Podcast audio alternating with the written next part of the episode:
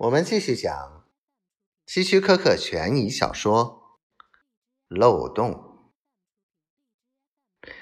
最近几个月，达尔文食品连锁店的董事会发现了一个令人费解的现象：每个月，连锁店第六十六分店的账目上都会出现几千元的亏空。董事会立即派副总经理柯文前来调查原因。可是柯文调查了好久，却一无所获。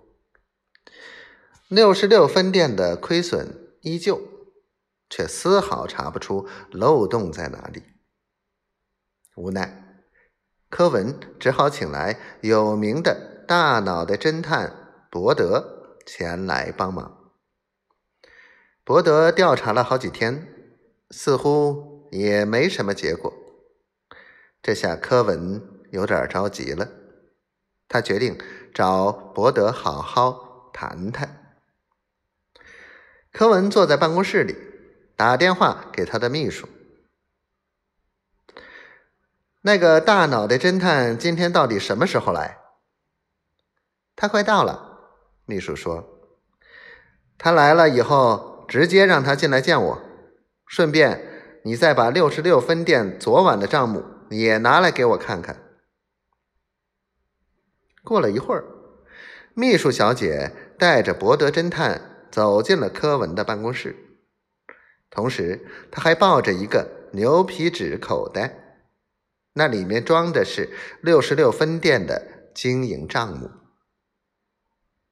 如果单凭长相，很难把伯德的相貌和私人侦探联系起来。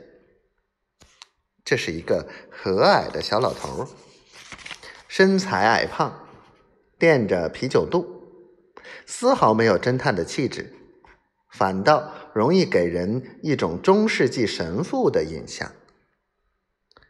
柯文没有与伯德寒暄，而是开门见山的说：“伯德先生。”你接手这件事已经好几天了，似乎一点眉目都没有。我想请你告诉我，我还需要等待多久？亲爱的柯文先生，伯德露出他那特有的和蔼笑容，说：“请你稍安勿躁，每过一天，我们都距离事实的真相更进一步。”不是吗？你少敷衍我，伯德先生。你觉得这套说辞在董事会和总经理面前能说得通吗？柯文有点恼火了。我告诉你，他们可不吃这一套。六十六分店每个月都莫名其妙的损失好几千元，而你和你的手下却找不到解决之道。你们该不会是在偷懒吧？我觉得你应该相信我们。我们对六十六分店的各个经营环节都进行过彻底的检查，而且每天我们都做出一份详细的调查汇报。